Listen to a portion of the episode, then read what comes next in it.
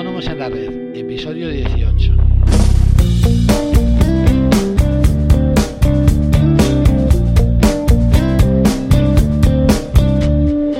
Muy buenos días a todos y sed bienvenidos una vez más, eh, como siempre, a Autónomos en la Red, el podcast en el que hablamos de todo lo que rodea el mundo de los autónomos, los impuestos, la seguridad social. Eh, bueno, creo que a estas alturas ya sabéis todos de lo que va el tema. Eh, como siempre, os recuerdo que que si queréis hacerme alguna consulta, sugerencia, comentario, lo que sea, eh, podéis hacerlo a través del formulario de contacto en nuestra web, ya sabéis, asesoríafiscalautónomos.es. Bien, hoy martes vamos a hablar de un tema que no pasará de moda nunca en el caso de los autónomos y es la necesidad de establecer un horario. El programa, eh, perdón, el problema de, de trabajar horas a destajo es algo por lo que todos los que tenemos empresas hemos pasado en mayor o menor medida y quien lo niegue miente. Y ya no te quiero contar si además tienes la oficina en tu propia casa. Y la verdad es que deberíamos marcarnos un horario de trabajo que nos haga ser más productivos y a la vez mejore nuestra calidad de vida. Eh, cuando no tenemos un horario y como os digo, más si trabajamos en casa, tendemos a dedicar más y más horas a, trabajar eh, sin darnos cuenta. ¿no? Y la verdad es que no producimos más, simplemente dedicamos más horas a la misma tarea.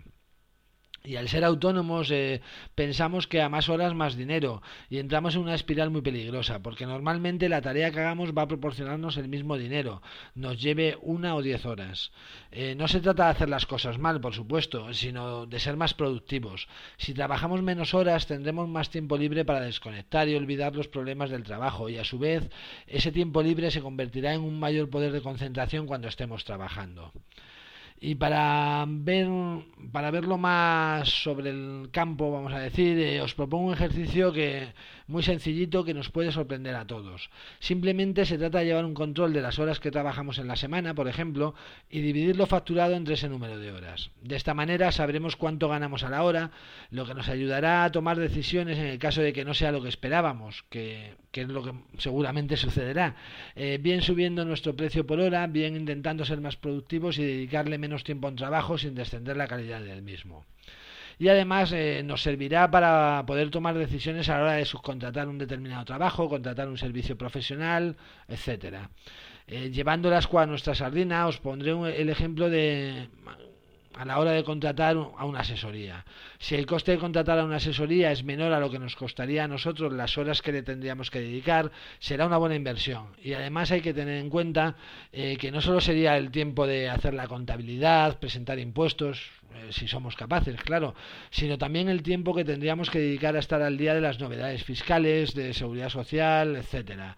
Eh, seguro que si lo calculáis en función de vuestro precio hora no tendréis ninguna reticencia para contratar a un profesional, seamos nosotros u otros, aunque bueno, la verdad es que espero que seamos nosotros.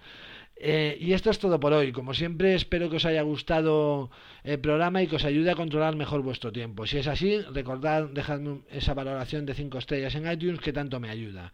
Nos vemos mañana en un nuevo programa de Autónomos en la Red. Hasta entonces, sed productivos. Adiós.